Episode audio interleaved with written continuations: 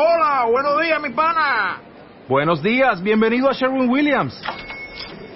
¡Ey! ¿Qué onda, compadre?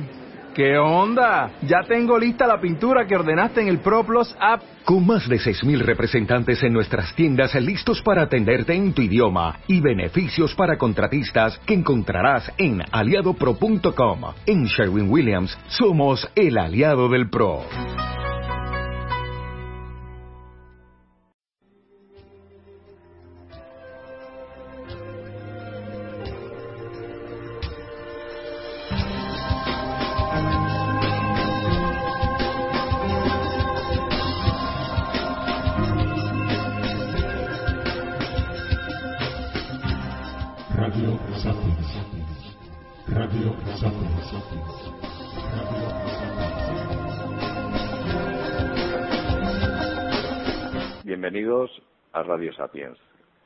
Radio científico-cultural divulgativa. Para escuchar nuestra emisión, pulse en podcast. Radio Sapiens es la radio que comunica en cada programa con profesionales expertos desde la mirada tecnocientífica o profesional lo que queréis saber. Temas que trataremos desde nuestra experiencia de forma sencilla, veraz y profesional. Además tendremos esporádicamente un debate estrella entre expertos de distintas ramas en las que se sumarán más que confrontar variadas formas de ver y entender el mismo tema. Radio Sapiens es una radio nueva pensada para contaros hechos o conocimientos que nos importan cada día. Para las emisiones en vivo entra directamente en la web a la hora y día previstos.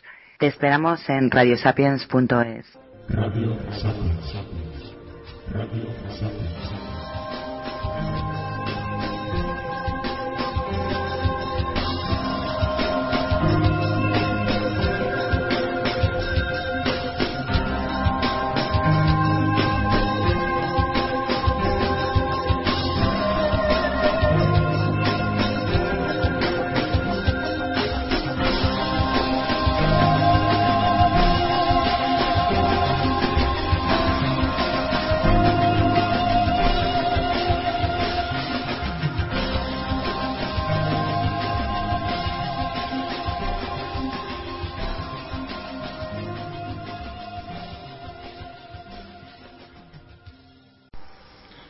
Buenas noches, queridos amigos, ¿cómo están ustedes? Les habla Julio Cavalli desde Buenos Aires, Argentina, en este segmento que nos ofrece Radio Sapiens para hablar del Enneagrama. Hoy es miércoles 18 de septiembre y este es nuestro sexto programa, nuestra sexta emisión de Enneagrama. Espero que estén disfrutándolo, a mí me encanta hacerlo, eh, me produce mucho placer y espero ser lo más didáctico posible, porque es muy complicado eh, explicar el enneagrama eh, por radio, eh, sin ejemplos, sin poder trabajarlo directamente.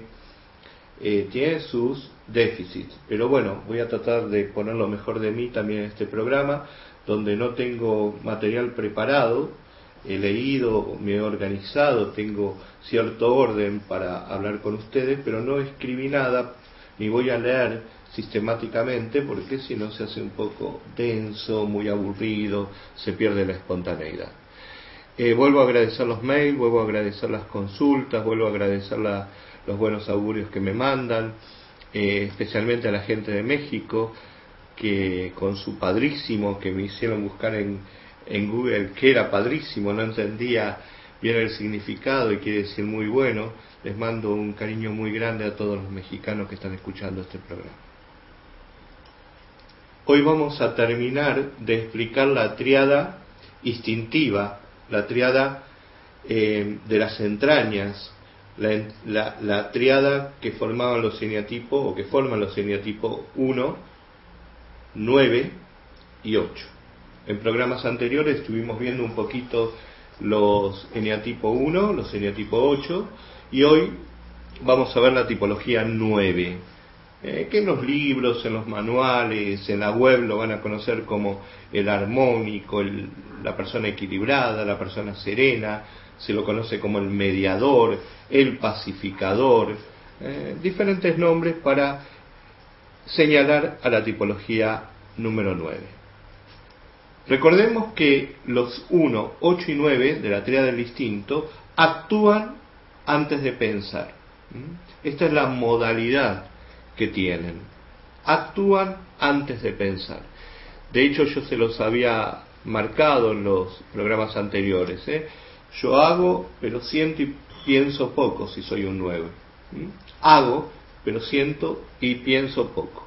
Esa es la, eh, la variable, el núcleo estructural en que se mueven los 9. Eh, en los libros lo van a encontrar como el perezoso, pero después vamos a aclarar un poco este tema porque eh, no es justo que se le diga al 9 perezoso, no son perezosos, no entran en conflicto. Entonces muchas veces esta retirada que hacen ante situaciones críticas, ante situaciones conflictivas, se entiende como pereza. El 9 no es el que está tirado en el sillón todo el día.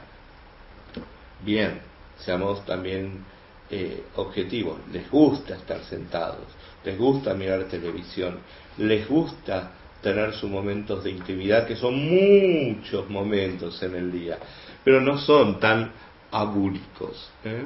como se los presenta. Depende también el grado de sanidad, como estuvimos hablando en los programas anteriores.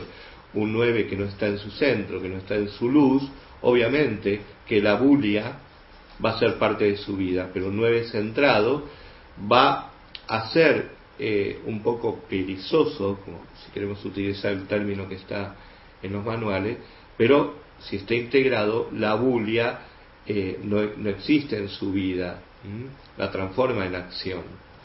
Entonces, esta es la fijación, esta es la distorsión cognitiva, esta es la, la racionalización de la pasión del 9. ¿eh? Se sobreadapta, no solamente se adapta, se sobreadapta. Hay una especie de indolencia en él, hay una especie de inercia.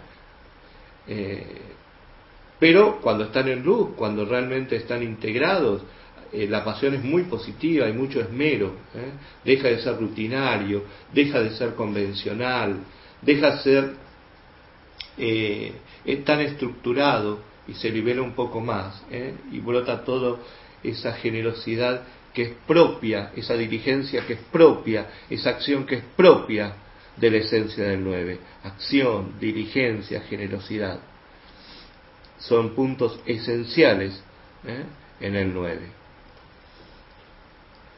A mí me cuesta un poquito hablar de, la tipología 9, porque yo soy un 3 y donde me desintegro, en el 9. Eh, tengo muchos amigos 9, muchos amigos 9. En luz, no tan en luz, integrados, no tan integrados.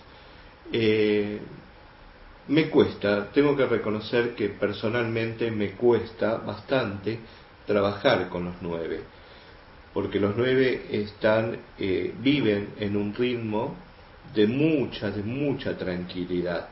Y como los tres somos muy acelerados, como los tres nos cuesta eh, poner el freno, y estoy hablando de cualquier tipo de integración o de, de persona integrada o desintegrada, siempre están acelerados. El tres integrado lo va a manejar eh, ya no tanto cuantitativamente, sino cualitativamente. Y desintegrado el 3 sigue viviendo en lo cuantitativo en vez de estar en lo cualitativo. Sigue el reloj en vez de la brújula. A los 3 integrados eh, los maneja más la brújula, la orientación eh, eh, que el reloj propio. ¿no? ya la, la, la calidad importa más que la cantidad. Pero lo veremos a su debido tiempo cuando veamos la triada afectiva, la teoría del corazón, donde está el 3. Eh, lo importante es saber que el 3 se desintegra en el 9. Eh, entonces, hablar del 9 cuesta un poquito. ¿Qué es lo que yo admiro de los 9? A ver, ¿qué es lo que admiramos de los 9? En primer lugar, el 9 es como la corona del enneagrama. Está en la cima del enneagrama. ¿eh? Está coronando el enneagrama y tiene motivos para coronarlos. ¿Por qué? Porque resume todo el enneagrama. ¿Eh? La belleza del 9 es tan grande, tan grande que se merece estar eh, arriba de todo, ser la corona del mandala. Fíjense que la paz es lo que caracteriza al 9. son personas pacíficas, son personas mansas, son personas que buscan la armonía, son personas que median, son personas que tienden a solucionar conflictos, nunca a provocarlos, nunca a generarlos. Eh, muchas veces se dice que es la persona indolente, que no hace, que no es activa. Sí, es verdad, pero no hacen, no son activos cuando no están en, su plena integración, porque quieren evitar el problema. Entonces no hacen para evitar el problema. ¿Mm? ¿Se entiende? Ellos lo que buscan es mantener la paz, la paz interior y también la paz exterior. ¿Mm? Los grandes pacificadores del mundo han sido nueve. Las personas que han tratado de mediar, que han ofrecido sus mediaciones, han sido nueve o han tenido una fuerte influencia del ala nueve en sus vidas. Entonces, la paz es la base en la que se cimenta la tipología nueve. La paz como estado de conciencia. Inclusive eh, en muchas personas espirituales, más que un estado de conciencia es una presencia, es como que en ello habita una presencia eh, sagrada, ¿eh? la esencia pura se manifiesta cuando el 9 está totalmente en luz, con una conciencia totalmente desarrollada. Porque como decía Gandhi, esta paz espiritual, esta paz eh, que brota de la misma esencia del ser humano, no la heredamos, no es genética, no está en los genes, ¿eh? no está en los cromosomas. La paz se adquiere. Y esta es una característica que eh, me gustaría trabajar en la primera etapa de la tipología 9. Piensen que para entender este significado eh, podemos tomar eh, dos variables, la paz entendida desde la, desde la mirada romana, donde la paz significaba un pacto, a ver, vos no me invadís, yo no te invado vos mantenés esa parte de, de, la, de tu ciudad, yo mantengo esta otra parte de la ciudad. Entonces había un acuerdo mutuo entre ellos. Bien, esto lo tiene el 9, porque son mediadores. El mediador no es solamente el objetivo, como se dice, ah, una persona mediadora es objetiva, obvio que es objetiva, es lógico, si no, no podría mediar, pero más allá de la objetividad, lo que tiene el 9 es que ve lo mejor y lo peor de cada parte. Puede evaluar a cada parte, puede ver el error y la verdad en cada una de las partes. Esto es lo maravilloso que tiene la mediación del 9. Entonces, esta paz que vivían los romanos, este contrato social, digamos, eh, que muchas veces se da eh, hasta en los matrimonios que se están separando o se divorciaron y no tienen lugares para vivir porque no, no pueden alquilar o no pueden comprar otra propiedad, generan un pacto romano. Bien, a ver, este es mi sector, este es tu sector. Yo no me meto en tu sector, vos no te metes en el mío. Combinamos horario, vos estás en tal horario, yo estoy en tal horario. Hacen como una, una especie de intercambio, un mutuo romano. Pero la, la paz del 9 tiene, es más profunda que un pacto, es mucho más espiritual, tiene que ver con, con el famoso Irene ¿eh? griego, paz se dice así, ¿eh? se escribe Irene eh, en griego. ¿Qué era el Irene griego? Era lo opuesto al caos. Mm, si nos remontamos a la serie Super Agente 86, ¿Se acuerdan? Caos. Y el otro era control. El bien y el mal, los buenos y los malos. Está tomado, Bill Brooks lo toma de eh, la filosofía griega, es decir, la armonía, el cosmos. Eh, es una dimensión muy, muy, muy espiritual, porque se vincula con, con todo lo que genera la armonía. Si yo eh, tengo una buena armonía en mi familia, hay paz. Si tengo una buena armonía con mis compañeros de trabajo, hay paz en el lugar. Si tengo una buena armonía con mis vecinos, tengo paz en el vecindario. Es decir, armonía en el cosmos, en la organización, el orden, cada cosa en su lugar, cada cosa es respetada por el otro. Yo te respeto, vos me respetás.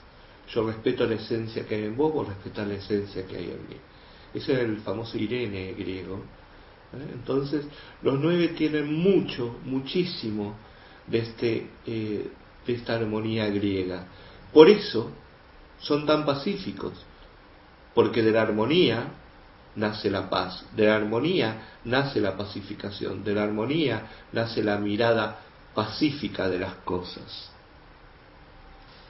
Si nos remontamos a la mitología, o, más que a la mitología, a la historia hebrea, este fin de semana pasado eh, los judíos celebraron su Shabbat, eh, su, su, día del perdón dentro del Shabbat, del Shabbat eh, un, un, día muy importante, no solamente para los judíos, yo creo que para todas las personas que viven cierta espiritualidad toman de los judíos esta, esta belleza de, del Yom Kippur, del día del perdón, donde yo perdono a todos los que me hicieron mal y todos los demás perdonan lo que yo les hice.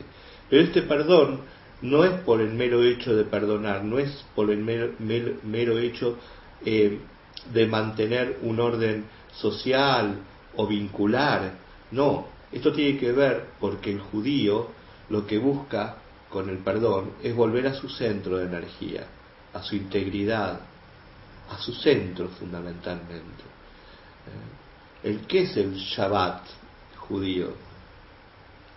Eh, el Shabbat es el día en que el judío no trabaja, el Shabbat es el día en que el judío descansa, es el Shabbat es el día que cierra su contacto con el mundo exterior, con todo lo que día a día, paso a paso, momento a momento, en la semana nos descentra.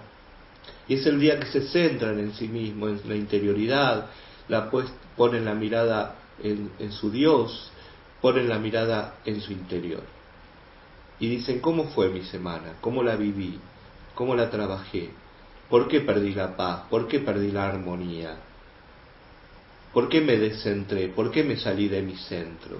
Esta es la mirada del Shabbat, va, la, esencia del Shabbat. Eh, por, eso, por eso el saludo hebreo es tan fuerte como el saludo árabe. Son muy fuertes, no son como los saludos eh, eh, occidentales, que son pasajeros, momentáneos, que no, que no hacen a la esencia de, a la, esencia de, del saludo en sí. ¿Por qué? Porque en hebreo, como, como todos lo sabemos, ¿cómo, ¿cómo saluda un hebreo? Shalom. ¿Cómo saluda un árabe? Salam. Son diferentes pronunciaciones, dos idiomas diferentes, pero la, son análogos, saludos análogos, tienen eh, la misma esencia. ¿Eh? Shalom, yo te deseo la plenitud, yo te deseo el bien, yo te deseo que estés íntegro, yo te deseo que estés en tu centro, yo te deseo paz. Y lo mismo dice el árabe, el árabe, salam. ¿eh? Yo te digo paz, yo te digo integridad, yo te digo plenitud, yo te digo que estés en tu centro, que seas feliz, que tengas paz.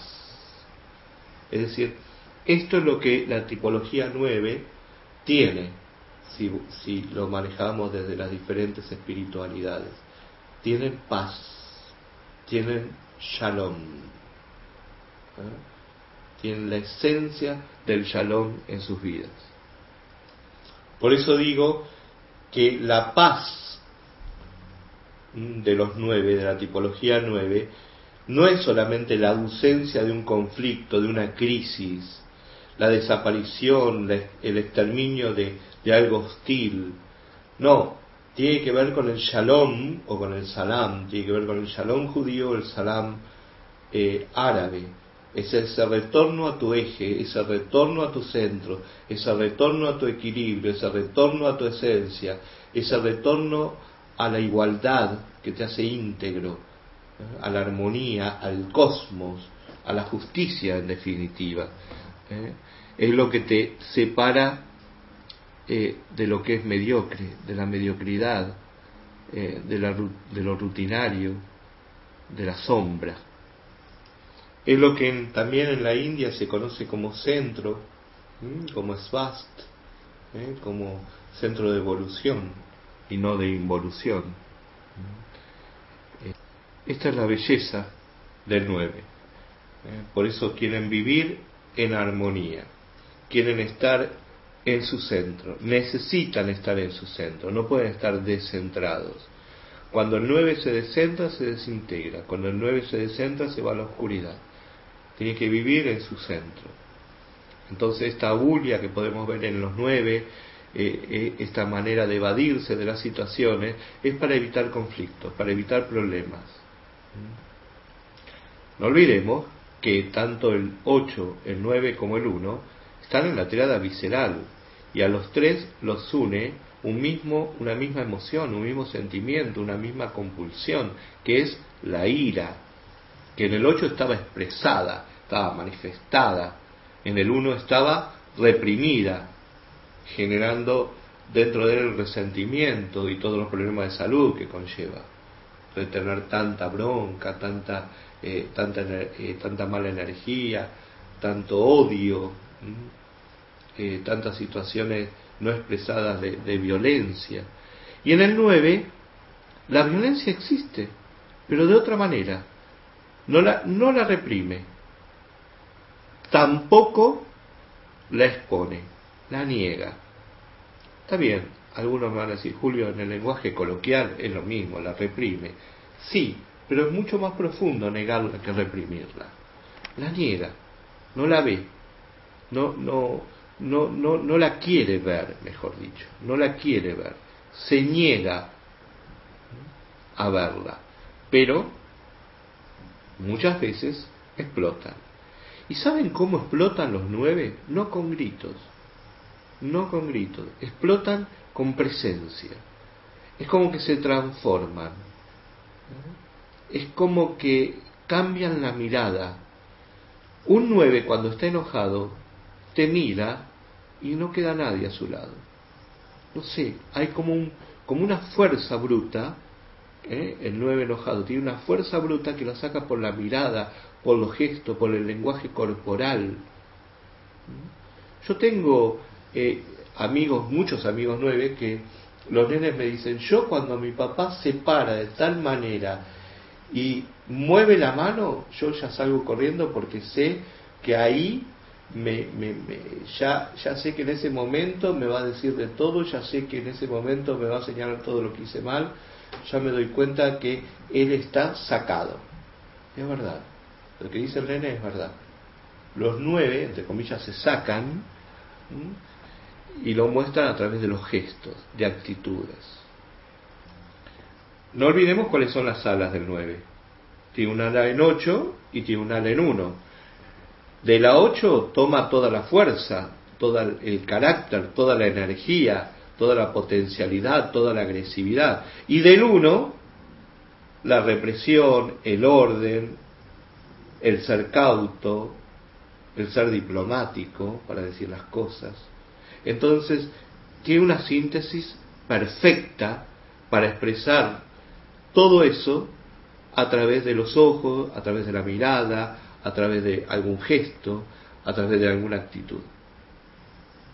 Cosa que el uno no lo hace, porque el uno eh, va a sonreírte. ¿eh? Eh, cuando explota, explota, pero explota mal, inclusive con, hasta puede llegar un poquito de violencia física, pero el 9 no, 9 nunca.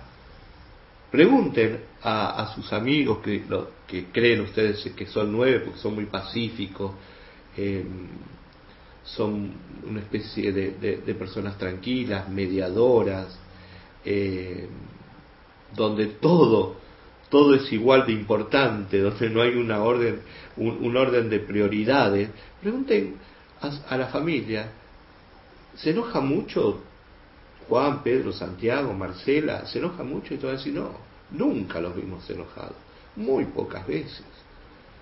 Pero eh, no te intimida, sí, a veces te van a responder. A veces te mira de tal manera que te da miedo. Parece que sale fuego de los ojos. ¿Qué es lo que hace el 9 cuando se enoja? El 1 sigue manteniendo el contacto con la persona que lo molestó, que le hizo mal, con la persona que, que, eh, a él no le simpatiza, ¿eh? como diría Kiko. El 8 lo ignora totalmente, no lo ve más, no sabe más de, nada de él, no le interesa, le pasa por encima. ¿eh? Fuiste, como dicen los chicos, ya fuiste. El 9, su enojo lo muestra, con el silencio, no hablan, no expresan lo que sienten. Se castigan a sí mismos después porque se perturban, porque no se lo dije, pero mira lo que me hizo, pero no, no se lo dice al agresor. Eh, yo tengo un amigo nueve, por ejemplo, que eh, le empezó a andar mal la computadora y el técnico se la llevó y no tuvo la precaución de, preguntarle si había hecho un backup de, de, su disco rígido. Se la llevó. Después se la devuelve y le dice que lamentablemente estaba todo, todo mal, la computadora no lo pudo arreglar y que los datos se perdieron todos. Este muchacho, ay, le dice, qué lástima, se perdió todo, sí. Bueno, pero vos no hiciste un backup. Sí, sí, claro, tenés razón, la culpa es mía, yo no hice un backup. Bueno, bueno, ¿cuánto te debo? Encima le paga, ¿no? Le, destruyó la máquina, el tipo no le dijo que haga un backup, eh, y encima el 9 le va a pagar, le da la propina inclusive. Eh, este es el 9. Cuando se va de ahí, se va furioso, furioso porque perdió todo, toda la información de su disco rígido, pero al agresor, a la persona que le hizo, eh, eh, que le rompió la, que le destruyó los datos de la computadora, a, a, a su enemigo, entre comillas, no se lo dice a la persona con la que entra en conflicto no se lo dice porque no quiere generar el conflicto. Entonces se va enojado, con bronca, pero no la pudo expresar. Si un 9 está enojado con vos, vos lo llamás a la casa y no te atiende. Le mandás un mensaje y no te lo responde. Se aíslan, se van, no contestan, te ignoran. Entonces vos después lo ves y le decís, eh, Julio, no me contestaste los llamados, ¿qué pasó? No, estuve muy ocupado, muy, muy ocupado, por eso no pude responder tu llamado. Mentira, no contestó porque estaba enojado con vos, entonces se aisló, se fue, se apartó.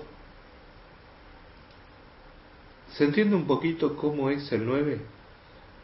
Eh, ¿En qué significa, qué significa esta pasividad del 9? ¿Hay prioridades en la vida del 9? Sí, seguramente muchos 9 dicen, hoy en el día voy a hacer esto, esto, esto, esto, esto, esto y esto. Y al final del día hicieron una o dos cosas nada más. Los 9 pierden mucho tiempo y por eso no se llevan tan bien con los 3. Como los 3 el tiempo es parte esencial de la vida, porque el tiempo es oro, para el 9, no, el tiempo no es oro, absolutamente no, pierden tiempo. No es que les gusta perder el tiempo, es, es, una, es, es, es la compulsión que tienen a perder el tiempo. Quieren hacer muchas cosas, quieren hacer muchas cosas, pero el cuerpo les dice que no. Mi tía, yo tenía una tía nueve, y me contaban eh, mis otras tías, las hermanas, que el día que se casó, el día que se casaba, eh, se olvidó eh, su ramo en, una, en una mesa de la casa y cuando estaba por subir al auto, que la llevaba a la iglesia, se dio cuenta que el ramo no lo tenía, entonces regresó a buscarlo le dijeron, no voy yo, no, no, no, no, yo, yo, yo voy, yo voy a buscarlo, no quiero que nadie toque mi ramo. Cuando entra, no sé con quién se encuentra y se pone a charlar, contar lo, lo, tontería o cosas sin importancia. Eh, ¿Por qué? Porque como no hay prioridades, ni el casamiento fue una prioridad, entonces se quedó un ratito charlando y, él, y la tuvieron que ir a buscar. El auto te está esperando para ir a la iglesia. ¿Qué estás haciendo? Ay, le estaba contando a Juana tal cosa porque estoy preocupada por esto, por lo otro. Es decir, pierden, pierden la noción de tiempo. ¿eh? Se pierden, se pierden en, en la nebulosa. Por eso se los considera lentos, porque no hay prioridades. Yo fui secretario durante bastante tiempo de un, de un obispo y, y a veces un cardenal, no, me reservo el nombre, eh, muy, muy importante, un, un, un, ser de luz realmente, que inclusive han, han pedido su, su beatificación, que se lo nombre siervo de Dios. Eh, este cardenal, cuando venía a la Argentina, porque trabajaba en Roma, ocupaba la oficina donde estaba yo para atender a, a gente. Y tenía muchas cosas para resolver, porque se traía, traía un poco de expedientes, tenía expedientes que tenía que resolver de, desde Argentina, desde Latinoamérica, desde el CELAM, donde él había sido presidente muchos años. Y, y, y yo lo miraba, yo decía, ay, este este hombre me, me saca, porque tenía cientos de papeles para firmar, cientos de papeles para firmar, y estaba tres o cuatro horas con una monjita, después estaba cinco horas más con otro curita, y hablaba de su vida y le daba consejos. Era un nueve. Si no había una prioridad en su vida. La, la historia de la monjita, los problemas de la monjita eran tan importantes como los expedientes que tenía que firmar. Se detienen. Esto también es una belleza. Te escuchan. No te dan consejo, porque los nueve no son de dar consejo, son de tirar ideas. Como son mediadores, no dan consejos, tiran soluciones. Son mediadores natos. Si hay algo que les molesta sobremanera a los nueve, hagan la prueba, pueden comprobarlo, busquen amigos nueve, familiares nueve. No dan órdenes, ellos jamás te van a dar una orden. Por eso los nueve, como jefes, son bastante cuestionados. No dan órdenes. ¿Por qué? Porque no quieren recibir órdenes. Entonces, como ellos no quieren que vos les tires una orden, porque les molesta profundamente que les des una orden, ellos no la dan. Jamás un nueve te va a decir, vamos a suponer que tiene una, una señora, una chica que, las, que la ayuda a una mujer nueve en eh, la tarea de las casas, en la tarea de, de la casa. Entonces, a lo mejor hay que limpiar los vidrios, que están sucios y la chica no se dio cuenta o no le como no le dieron la orden de limpiar los vidrios, no los limpia, o porque no, no le gusta limpiar los vidrios y se hace la tonta y los pasa de alto, por alto. Entonces, un ocho le dice, querida, ¿cuándo vas a limpiar los vidrios? Ya no veo para afuera. Mal se lo dice. Un uno le va a decir, mirá, toma un trapito, empezar a limpiar los, los vidrios, sería conveniente porque hace mucho que no los limpiamos, más diplomático. El 9 le va a decir, ay, si tenés tiempo, ¿podrás limpiar los vidrios? ¿Eh? Si tuvieras un poquitito de tiempo, ¿podés limpiar los vidrios? Esa es la forma de hablar del 9, no da orden, transmuta la orden, cambia la forma de interrogar porque a él no le gusta que le den orden, órdenes. Si vos le das una orden a un 9, se enoja, te mira mal, no quiere recibir órdenes. Porque una orden le altera su mundo interior. Una orden la recibe como una palabra, como algo que, la definimos con la palabra presión, y la palabra presión es la palabra que detesta el 9. Un 9 no puede sentir presión en su vida, y si siente presión en su vida, la siente como un, descentrarse, irse de su eje. Tiene que estar muy en luz, muy integrado, muy desarrollado el 9 para poder no desequilibrarse cuando uno le da una orden, que le molesta sobremanera, amigos. La gente de España que está escuchando este programa eh, recordará la famosa canción coplera, eh, La herencia gitana, ¿no? que la hizo tan famosa Concha Piquer. Bueno, eh, en herencia gitana, no la recuerdo bien el tema, pero decía, me dejaron de herencia mis padres además de la luna y el sol, una bata cuajada a lunares que conmigo el mundo recorrió. Y después dice, un borrico y un par de corderos.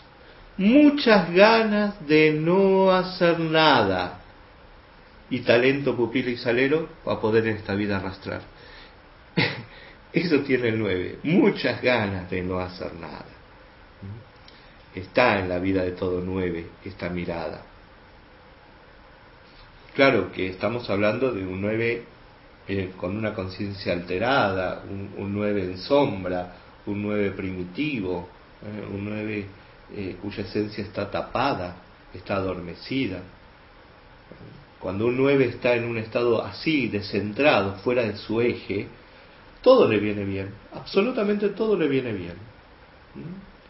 es muy fatalista, es muy cómodo, no le encuentra sentido a la vida, no le encuentra sentido a nada, no tiene un proyecto. Eh, eh, es muy terco, se encierra, ¿eh? se encierra en sí mismo y por ende hace lo, que, lo, que, lo que quiere, lo que le vienen ganas. Es como que está desorientado. Ya los nueve son desorientados. Google Maps se crea por los nueve es un chiste. Pero saben, muchos nueve que me están escuchando dirán, Julio, cuánta razón tenés, cómo agradecemos los Google Maps, porque nos orientan. Muchos nueve salen y dicen, ¿a dónde iba? Tienen que replantearse a dónde iban, porque se olvidaron. Pierden el rumbo, se quedan estáticos. ¿Para dónde voy? ¿Para acá? ¿Para allá? ¿Dónde tenía que ir? Ha, ha habido extremos que han tenido que llamar eh, eh, empresarios nueve tuvieron que llamar a su secretaria para que le recuerden dónde realmente tenían que ir.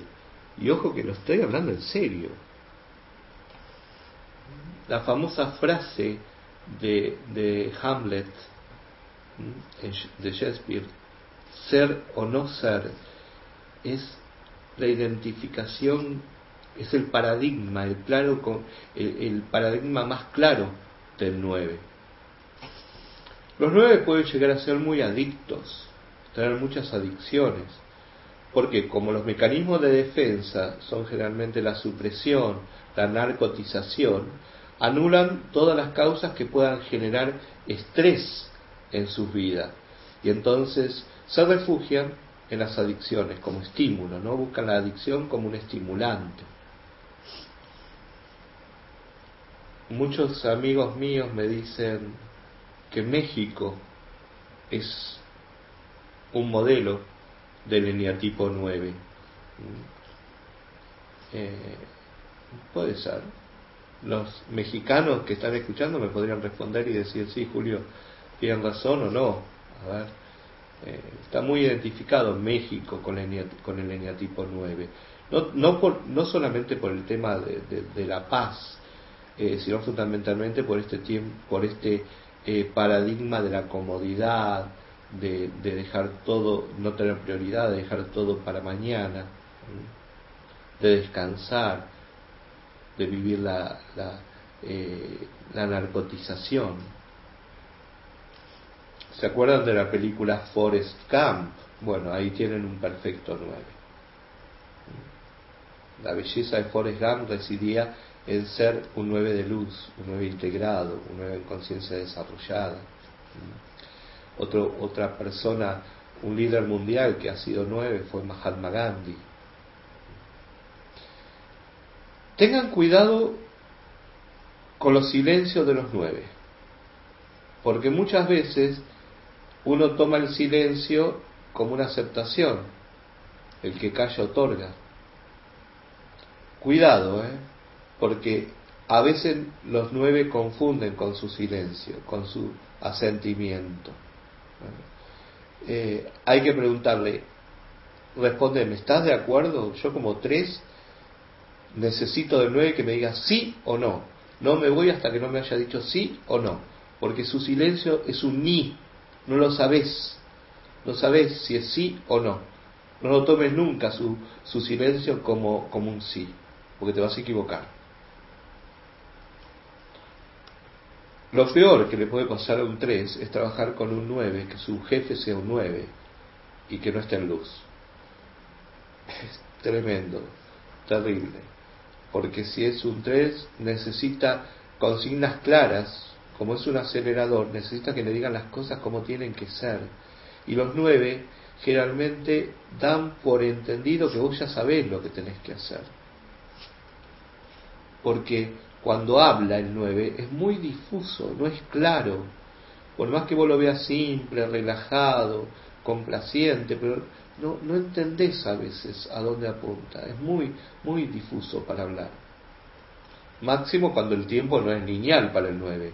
¿eh? Es un proceso natural que, y es tan, tan subjetivo el tiempo que, eh, y para el, para el 3 es tan lineal que ahí vienen los grandes choques. A veces te encontrás también en reuniones de trabajo, donde hay nueve que son eh, fundamentales en, en, toda, en todo grupo.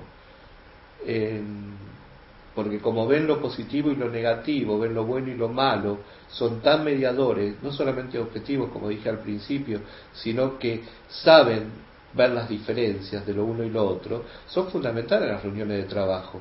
Pero como nunca van a expresar un enfado en una reunión de trabajo, nunca van a sacar la adrenalina, nunca se van a quejar si vos dijiste algo que les molestó, nunca te van a decir que algo está mal si realmente fue desagradable o autoritario lo que dijiste. Y si hablas con un tono autoritario en una reunión, olvídate, el 9 hace mutis por el foro. un, un profesor amigo mío, un compañero amigo mío, siempre que, que ve un 9 le dice, ¿le activaste? ¿Activaste al 9? Dice todo, dice todo 9 tiene atrás un botón que hay que activarlo para que saque lo mejor, si no se quedan en la pasividad. Entonces, no presionemos a los 9. Nunca debemos presionar a los 9. Le gusta implicarse de, de, de, y, esa implicancia va a depender de la forma como se nos diga. Eh, no hagas por el 9, especialmente a los papás que nos están escuchando y que tienen nenes 9, no hagan por él lo que él no hace. El 9 está chocho que los demás hagan por él lo que él no hizo.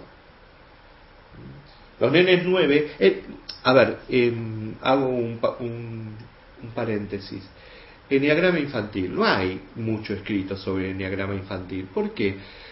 Porque es muy fácil eh, poder ver la esencia de un eneatipo en un nene. Es mucho más fácil que en el adulto. Hay menos máscaras. La esencia está más pura. Entonces al nene 9 lo podemos reconocer rápidamente. Es un chico pacífico, nunca se pelea con nadie, nunca la dirección lo va a llamar porque golpeó a otra persona. Eh, es una persona eh, un poco sumisa, eh, un poco retraída, se aleja, no genera conflictos. Y un elemento para tener en cuenta, para discernir si, mi hijo es un 9, eh, empieza muchas cosas y no termina ninguna, no se decide. Hacer una orientación vocacional con un 9 es sumergirte en un problema, porque y tal vez, quizá, mm, este puede ser. Y empiezan una cosa porque están convencidos de que es eso, pero después se van a otra y no la terminan. Y pasan de, un, de, una carrera a otra. pueden estudiar ingeniería, llegar al último año y dos materias le quedaron colgando y nunca se recibieron de ingeniero. Y decís, ¿qué estás haciendo ahora? Ah, estoy haciendo un curso, un curso de sommelier, sommelier. Pues siempre me gustó ser sommelier. Así son los nueve. Son los que más somatizan. ¿eh? Generalmente decimos que los unos son los que más somatizan. No, no, no. Los nueve somatizan y mucho somatizan, la, como guardan la ira, no la reprimen, la guardan para ver dónde después la, la pueden canalizar y como nunca la pueden canalizar en ningún lado, queda en ellos, tienen problemas de garganta, tienen problemas de psoriasis, tienen problemas de diabetes, tienen problemas de piel, eh, de respiración, no saben respirar bien, se agitan. Y ¿saben qué amigos? La tipología 9, como después vamos a ver la tipología 5, son dos tipologías que cuesta mucho ayudar, no se dejan ayudar, no permiten que lo ayudes. Son las dos tipologías más difíciles para que uno pueda entrar en contacto y decir, che, te voy a ayudar. Entonces este 9, es, bello 9, ¿eh? qué belleza, eh, que es el niño tipo 9 esta capacidad que tienen de, no hacer ruido, de no hacer ruido, eh, que la paz existe, que la paz es una presencia, que la paz es un estado de conciencia que hay que adquirir. Tiene este, este hermoso sentido de la amistad, de comprender a los demás, de ser ecuánime, de ser eh, tolerantes. Ojo que también el caer en las adicciones o permitir que los hijos caigan en las adicciones es por esta tolerancia, porque tanta tolerancia a veces se convierte en una complicidad. Pero cuando están en luz, como les estaba diciendo, son tolerantes y saben después poner sus límites, a su forma, a su manera, pero los ponen. Eh, entienden, cuando están en luz, los nueve entienden que tienen que enfrentar los conflictos, porque eso no les va si los pueden enfrentar bien, con la capacidad que tienen, con toda la predisposición que tienen, no van a perder nunca la paz. Esta es la, eh, la tesis que tienen que asumir los nueve, no una hipótesis, porque ya se sabe, es así. Entrar en un conflicto, pero si vos entras bien en un conflicto, con toda tu amalgama de amor, de serenidad, de mansedumbre, no vas a perder tu paz y vas a generar la paz. Yo a veces tengo alumnos nueve, veo alumnos nueve, eh, que cuando son chicos generalmente no están tan en sombra, ¿no es cierto? Son chicos que están de cierta manera integrados, depende a veces del entorno familiar, si son emergentes, son emergentes de los conflictos familiares, pero yo siempre les digo, que se superen. Le digo, ¿por qué te quedas en la mediocridad? ¿Por qué? Si vos podés ser una estrella, ¿por qué te quedás en esta posición tan baja? ¿Eh? ¿Por qué solamente eh, sacás la punta de la nariz en el agua? ¿Y por qué no, no sale todo tu cuerpo del agua en un salto? En un salto que sorprenda a los demás. Eh, ¿por qué no te conectás con, los talentos que tenés? Mira todas las riquezas que tenés. yo voy a hacer un listado, les digo a los chicos, yo voy a hacer un listado de vos, de tus talentos, y te los voy a dar. Y hace vos un listado de tus talentos. Y cuando yo hacemos el intercambio, él puso tres o cuatro palabritas y yo a lo mejor puse veinte. Y el, 9, el N9 te queda mirando como diciendo, ¿yo tengo todo esto en mí? Sí, Vos tenés todo esto y más. Lo que hay que desarrollarlos. Se tiene que conectar con esos talentos y desarrollarlos. Le va a costar. Va a tener que enfrentar situaciones difíciles. Pero entonces va a, ese chico se va a dar cuenta que toda la paz interior que tiene, toda la mansedumbre, la va a poner en beneficio del universo, de la sociedad, de su familia, de su entorno. Muchas veces los nueve no tienen las vidas en sus manos, sino que los demás tienen la vida de ellos en sus manos. Y esto es bastante problemático. Como el 9 entonces no se hace cargo de sus cosas. Por eso decimos que el 9, así como se desintegra eh, en un número y se integra eh, en, otro, en otro número, que ahora vamos a ver integración y desintegración, eh, el 9 tiene que aprender del 6, ¿sí? ¿A qué? A ser responsable.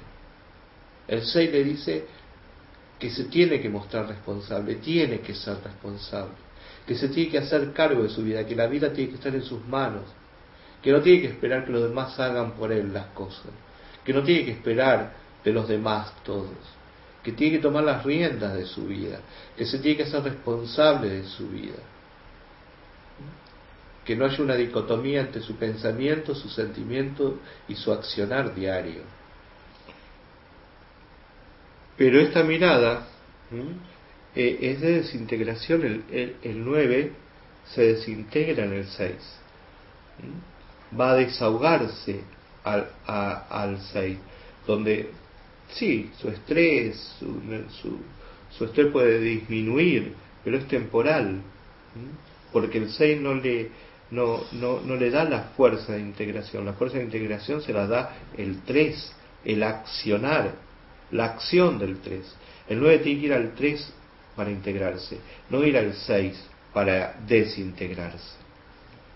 Ahí podemos ver en la desintegración del 9 al 6, donde podemos llegar a detectar algunos estallidos de bronca, de ira, de rabia, que nos coloca a nosotros, decir, Juan, Pedro, Santiago, Marcela, está gritando.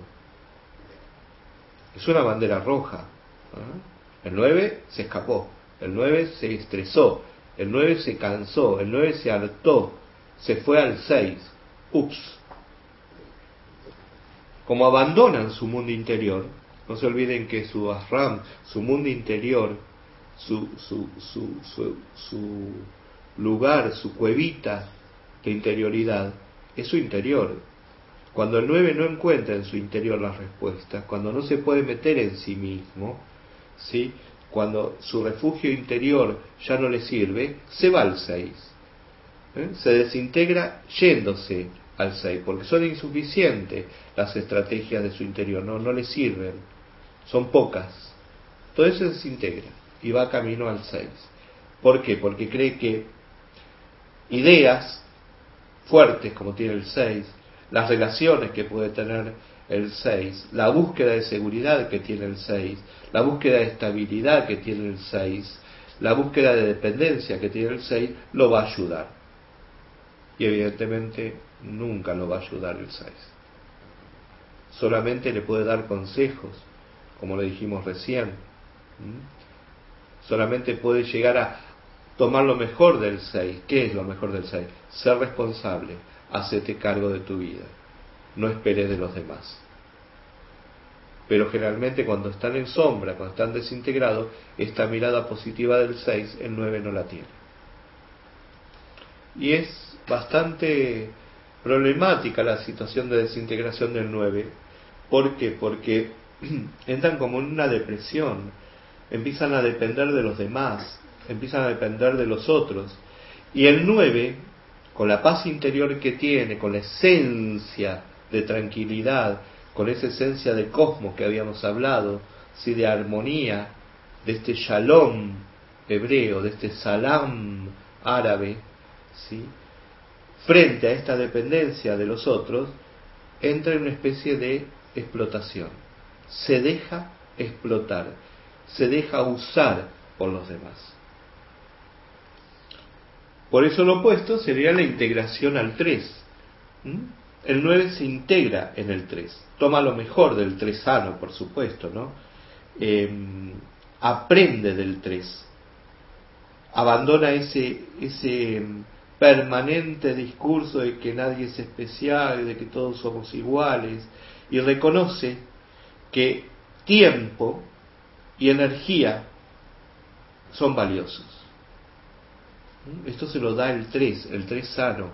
El 3 sano sabe que hay que momentos para actuar y también momentos para descansar. ¿Mm? hay momentos para poner toda la energía en algo y hay momentos para relajarse y disfrutar. Entonces aprende del 3 este, esta manera de ver la vida en acción. Les cuesta, o lógicamente, que esta integración no es fácil.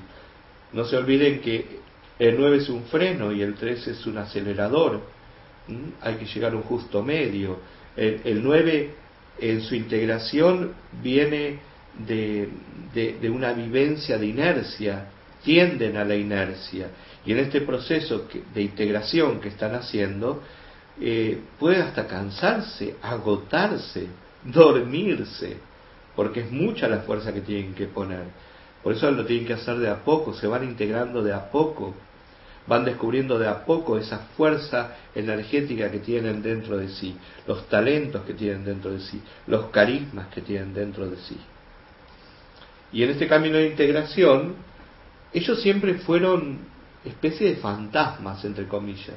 Caminaban por la vida sin que nadie los señale, sin que nadie los busque, porque trataban de pasar desapercibidos, porque hacerse perceptivos que los vean era posiblemente entrar en un conflicto, y ellos no quieren entrar en conflicto. Entonces este ir hacia el 3 los pone en evidencia, los pone en un escenario, ya no son espectadores, son artistas, son actores. Entonces puede empezar a experimentar un montón de sensaciones que, eh, si bien les producen gran placer, también les produce un poco de miedo, por esta energía que van descubriendo. Los demás lo empiezan a escuchar, los demás lo empiezan a buscar, reconocen sus talentos, los valoran.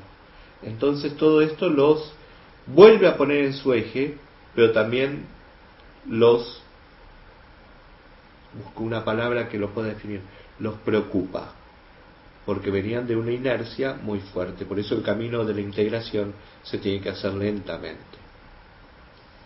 Cuando uno está bajo de minerales, cuando está bajo de vitaminas, eh, toma un complejo vitamínico. Y la primera intención es tomarlo todos juntos. ¿eh? Y tenemos que tomar uno o dos por día y esperar que empiecen los minerales a hacer efecto. Esto es lo mismo el 9 cuando va al 3. Viene abúlico, viene sin fuerza, sin vitamina y empieza a tomar las vitaminas del 3. Pero no las puede tomar todas juntas, porque si las toma todas juntas, se muere. Si yo me tomo todas las vitaminas de un frasco juntos, por lo menos me tiene que hacer un lavado de estómago. Esto es un poco la mirada sobre el 9, ¿no? sacarlos de esta vivencia que tienen de seguir a la manada, seguir la corriente. Yo siempre digo en los, en los seminarios, en las charlas, en el colegio, en los grupos que tenemos de Enneagrama, que solamente los peces muertos van a favor de la corriente. Eh, un pez vivo nunca va a favor de la corriente. Entonces, el 9 llega a aprender esto mm, en forma muy, pero muy eh, enérgica, lo tiene que hacer fuego en su vida, lo tiene que calar en su vida, lo tiene que enterrar en su vida, lo tiene que fijar en su vida. No tiene que seguir la corriente, no tiene que ir a favor de la corriente, tiene que ir eh, eh, eh, siempre en contra de la corriente para que sus talentos, sus energías puedan, puedan salir a flote. Bueno, vamos cerrando esta, esta etapa primera etapa del 9, creo que en el programa que sigue vamos a cerrar la triada, vamos a, terminar de redondear un poquito el 8, el 9 y el 1. Eh, vamos a, ir cerrando, ya llegamos al final del programa.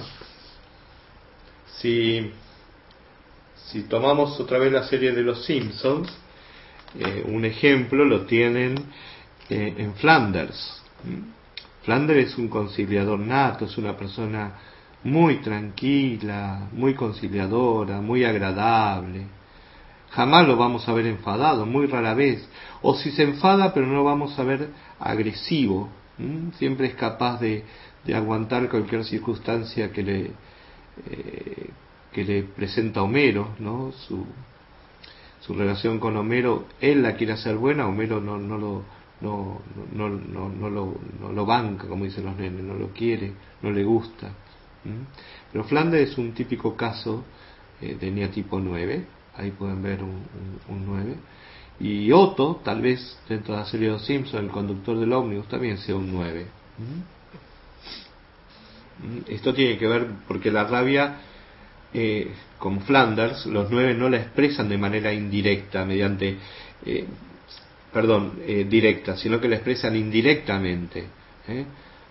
son obstinados a veces, no responden a las expectativas de los demás, relentan las situaciones, los hacen muy lento, pierden el ritmo, cuando los demás quieren ir a prisa, ellos van lento. Cuando nosotros quieren ir lento, él va a prisa. Se calla, que es la forma que tiene de expresar su resistencia. Entonces resuelven ese problema de, de, la agresividad ignorando a la persona como si no existiera. Bueno, como les dije al inicio, realmente eh, el eneatipo 9 está en la corona del mandala. Eh, es un placer eh, analizar al 9. El 9 en luz es un ser íntegro, una persona que comprende, que busca la paz, que se compromete con la paz, que da lo mejor de sí, es muy humilde, es un líder conciliador, domina sus nervios, es prudente, tiene un espíritu independiente pero necesita aprender a estar en su centro, a estar en su Svarts, como dirían los hindúes. Todo nueve evolucionará en la medida que se conecte con su energía masculina, ¿eh? cuando se conecte con su aspecto activo, con su energía yang, porque él es yin. fundamental esta conexión. Tiene que ser activo, porque los nueve cuando están en luz son activos, no tienen nada de pasivos. Tienen una claridad activa, una decisión, eh, no están en el ni, o sí o no, pero dentro de esa serenidad, de esa tranquilidad, de esa paz que dan, que transmiten, que es su esencia. A veces uno dice, mira, entró un nueve, porque irradia paz, el lugar se llenó de paz. Bueno, el Miércoles que viene seguiremos un poquito más con el 9 y entraremos ya en otra triada. Eh, espero que les haya gustado este programa. Disculpen si repetí concepto, me equivoqué, lo estoy haciendo espontáneamente y eso tiene sus riesgos. Los espero el miércoles que viene y como si fuera un 9, a pesar de que yo me desintegro en el 9, como les dije, eh, como si fuera un 9, les digo que la paz de los nueve esté con ustedes. Que el shalom de los nueve esté con ustedes. Que el salam de los nueve esté con ustedes. Un fuerte abrazo. Hasta el miércoles que viene. Soy Julio Cavalli desde Buenos Aires, Argentina. Nos adentramos en la segunda década del siglo XXI, el siglo de la era digital, en la que todo tipo de información viaja más rápidamente que todos nuestros pensamientos. Creemos tener pleno conocimiento de todo lo que ocurre en cada rincón del mundo. Sin embargo, ¿qué sabemos de los productos que compramos y consumimos? ¿Conocemos sus consecuencias sobre nuestra salud y nuestro entorno? La mayoría desconocemos en qué medida nuestros hábitos de consumo pueden romper el equilibrio de este mundo finito. El empleo de algunos ingredientes en los protectores solares son, por ejemplo, los responsables de la deriva ecológica de los arrecifes coralíferos. Cada año los nadadores de todo el mundo vierten al océano toneladas de dichos componentes, convirtiendo parte de estos tesoros submarinos en esqueletos decolorados. El análisis del ciclo vital de miles de productos ha evidenciado que cada uno de ellos está asociado a innumerables consecuencias medioambientales. Todo tiene su historia y existe una ciencia nueva que toma cualquier objeto, cualquier producto y que, desde el primer minuto de obtención del material, de su fabricación y transporte, miden con suma precisión el impacto que tiene en el entorno, el grado de toxicidad para el agua y el suelo, para nuestra propia salud, para las personas que los han fabricado, para nuestros hijos cuando los traemos a casa. La tecnología, en definitiva, nos puede acercar hacia un nuevo modelo de desarrollo. Gracias a ella, seremos capaces de tomar decisiones que afecten de forma positiva al medio ambiente. Las herramientas informáticas como blogs, Twitter o Facebook son ejemplos tecnológicos evidentes de cómo organizar, amplificar y difundir la información sobre los productos. Al mismo tiempo y para responder a las nuevas exigencias de los consumidores, las empresas serán más responsables con el medio ambiente, ajustándose a las nuevas tendencias del mercado. El poder pasará así de los vendedores a los compradores, los cuales ya no serán víctimas pasivas, sino artífices de su propio destino. Este cambio de rumbo, sin embargo, exige una toma de conciencia tanto por parte de los consumidores como de los productores. Mientras estos deberán tener en cuenta los posibles impactos provocados por sus procesos de producción, los consumidores debemos adquirir aquellos productos que respeten el futuro de la humanidad. Tenemos que replanteárnoslo todo para reducir el impacto negativo para el planeta y para nosotros.